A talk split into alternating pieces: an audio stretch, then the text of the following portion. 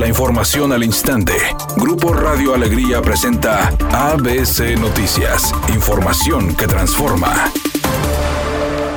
El exgobernador Jaime Eleodoro N., recluido en el penal de Apodaca número 2, no considera que sea necesario trasladarse a un hospital. Así lo dio su abogado Gabriel García y aseguró que el exmandatario prefirió la valoración de su médico de cabecera, Carlos Elizondo. Además, dijo que la posibilidad de un traslado urgente a algún hospital de la localidad está descartada debido a que la vida del exmandatario no está en riesgo al sufrir diverticulitis y problemas en la espalda. Para ser muy enfático y muy puntual, el ingeniero está bien, no requiere ningún traslado de urgencia al hospital, solamente es un protocolo que se sigue Todavía no existe la seguridad o la certeza de que haya la necesidad de un traslado. Él dice que no es necesario, me pidió que solicitáramos la autorización por escrito para pedir que venga el doctor Carlos Elizondo, que es su gastroenterólogo, es el médico de cabecera de él y es el que lo conoce. Primero que nos permitan el acceso del doctor y en segundo, dependiendo de lo que le diga el doctor, ya se tomará una decisión. Por otra parte, informó que durante esta tarde esperan la notificación por parte de los tribunales federales para que les den fecha de una nueva audiencia y la competencia del caso y declaró que solo se emitirá una breve resolución de que llegó el expediente para fijar la fecha de la audiencia, misma que depende de tribunales federales y sus salas. Además, señaló que la decisión será por parte del Poder Judicial Federal y no de la Fiscalía General de Justicia de Nuevo León o del gobierno estatal,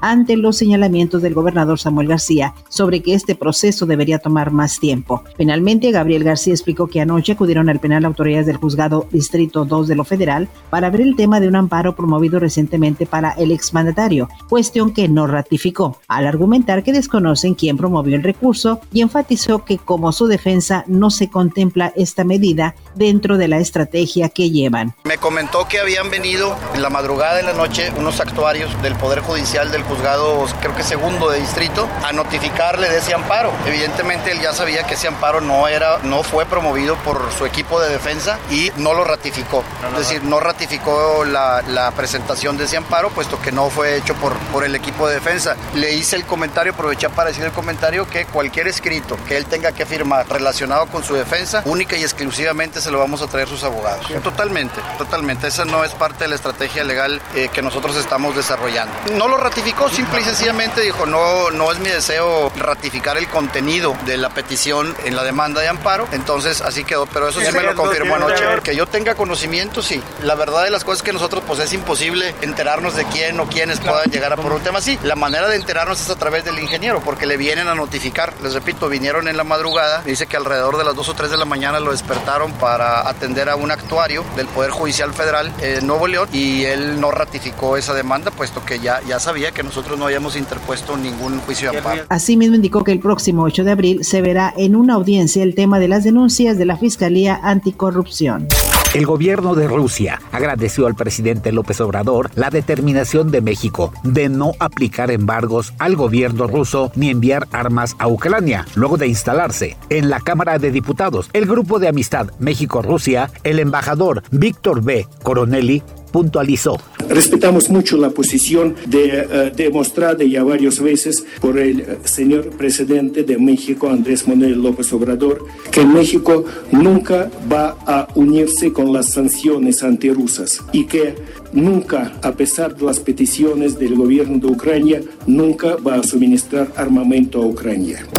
Editorial ABC con Eduardo Garza. Exfuncionarios del Bronco y exproveedores ya buscan ser testigos protegidos para declarar y aportar pruebas sobre cómo manejaban las redes de corrupción de la pasada administración estatal. Están en el plan de sálvese quien pueda. Ya dijo Samuel que van por todos. En los próximos días habrá más novedades.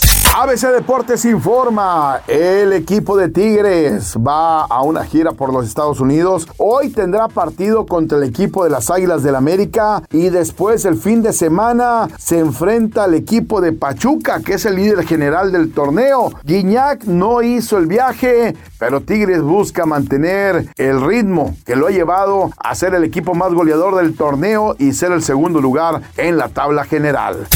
Telemundo ya prepara la segunda temporada del reality show La Casa de los Famosos y tal parece que quieren que Edwin Luna en esta ocasión sea uno de los participantes. Sin embargo, el cantante grupero dijo que ni de chiste aceptaría la invitación, que eso sería como estar loco después de toda la polémica en la que se vio envuelto junto a Kim Flores, quien sí participó en la primera edición del programa.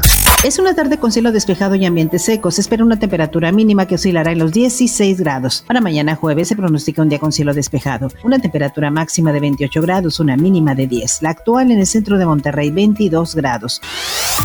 ABC Noticias. Información que transforma.